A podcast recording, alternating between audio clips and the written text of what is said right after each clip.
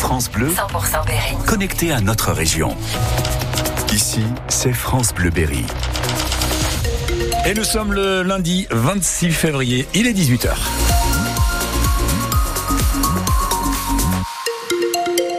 18h, le journal est présenté par Alexandre Moto. Bonsoir Alexandre. Bonsoir Luc, bonsoir à toutes et à tous. Du côté de la météo, est-ce que la nuit va être un peu plus calme qu'aujourd'hui? Ça risque d'être encore couvert une bonne partie de nuit. Quelques pluies seront encore possibles, mais euh, Météo Centre nous dit qu'on devrait être un petit peu plus sec vers la fin de nuit et en début de, en début de, de journée, donc euh, c'est-à-dire pour euh, demain. Température pour la nuit hein, entre 5 et 6 degrés.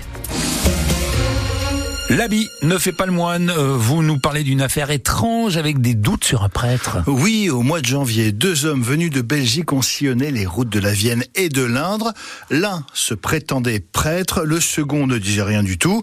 Et après quelques jours au contact des communautés religieuses et des hommes d'église, eh bien le duo s'est volatilisé. Pour cause, leur attitude devenait de plus en plus suspecte. Le récit des faits, Delphine Marion Boule. Le duo apparaît à la mi-janvier à l'abbaye de Ligugé dans la Vienne. S'ensuit une étape à l'abbaye de Sainte-Croix de Poitiers, puis chez les sœurs de Sainte-Croix à l'Appui et enfin à l'abbaye de Fontcombeau dans l'Indre.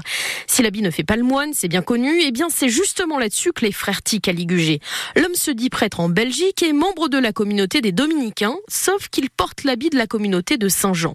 S'il semble bien au fait de l'histoire de l'Église et des congrégations religieuses, il possède toutefois de grosses lacunes cultuelles, et c'est là-dessus que le père Gourrier tique quelques jours plus tard lorsqu'il rencontre le duo à Poitiers. L'homme est incapable de lire le missel, le livre saint où se trouvent pourtant tous les textes de messe. Et c'est finalement le lendemain à Fontcombeau dans l'Indre que les doutes laissent définitivement place à la suspicion et à la disparition lorsque on demande à ce prêtre belge son célébrette, c'est-à-dire l'équivalent de son passeport religieux. Lui et son acolyte s'évanouissent comme par miracle dans la nature. Boule de France Bleu Poitou pour France Bleu Berry. À noter aussi qu'une enquête est ouverte du côté du commissariat de Poitiers. Une nouvelle plainte contre Gérard Depardieu. Il s'agit d'accusations d'agression sexuelle supposément commises en 2021 à Paris pendant le tournage du film Les Volets Verts. C'est la première plainte sans prescription contre l'acteur Castelroussin.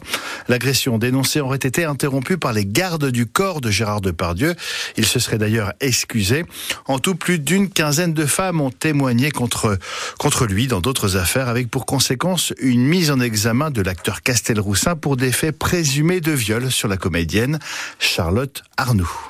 Un homme de 36 ans coincé sous une voiture hier à Châteauroux, il bricolait avec un ami quand le cric qui soutenait le véhicule a lâché. Il était en arrêt cardio-respiratoire quand les secours sont, ont procédé aux premiers soins et ils sont parvenus à le réanimer. L'homme a été transporté en urgence à l'hôpital et aux dernières nouvelles, il est toujours en vie. La garde à vue de l'homme soupçonné d'en avoir poignardé un autre vendredi devant un lycée de Virzon est prolongée. Ce trentenaire a été interpellé dimanche. Il avait pris la fuite à scooter avant d'être interpellé, donc on ne sait pas encore les motifs de cette altercation. Pour rappel, ils n'ont aucun lien avec l'établissement scolaire devant lesquels se sont déroulés les faits. Une maison en feu signalée à Sancerre en milieu de matinée. 21 sapeurs-pompiers et 6 engins ont été mobilisés pour éteindre les flammes dans la maison et les combles, mais aussi pour mettre les 5 habitants en sécurité. Ils n'ont pas besoin d'être relogés. Une enquête est toutefois ouverte pour déterminer les causes de l'incendie. Aucune piste n'est privilégiée pour le moment. 100 km de plus que la limite. C'est un très gros excès de vitesse sur l'autoroute A20 pour un jeune homme de 17 ans ce week-end dans l'Indre. Le conducteur a été contrôlé à 210 km heure. Il était au volant d'une puissante voiture allemande, précisent les gendarmes. Conclusion, le véhicule est en fourrière. Le permis a été retiré au jeune homme. 6 heures de retard pour un train de la ligne Polt. Une grosse pagaille sur les rails. Une caténaire cassée et tout s'est déréglé à Virzon ce matin. De nombreux trains sont restés bloqués sur les axes Paris-Toulouse et Paris-Nevers parce qu'avec cette caténaire cassée, il n'y avait plus d'électricité pour faire rouler le train, ni même les équipes d'intervention.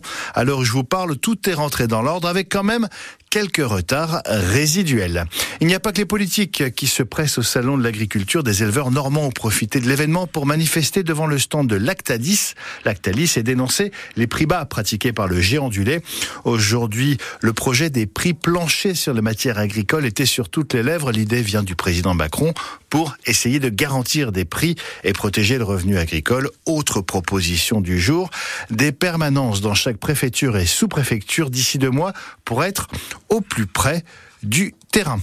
Enfin, l'argent n'a pas d'odeur et bientôt plus de frontières européennes. Les virements instantanés seront bientôt disponibles dans toute l'Europe et gratuits pour quasiment tous les clients français. L'Union européenne va imposer ce service aux banques d'ici le mois d'avril. Actuellement, ça coûte 80 centimes voire 1 euro. Eh bien, ces virements représentaient quand même 6% des transactions.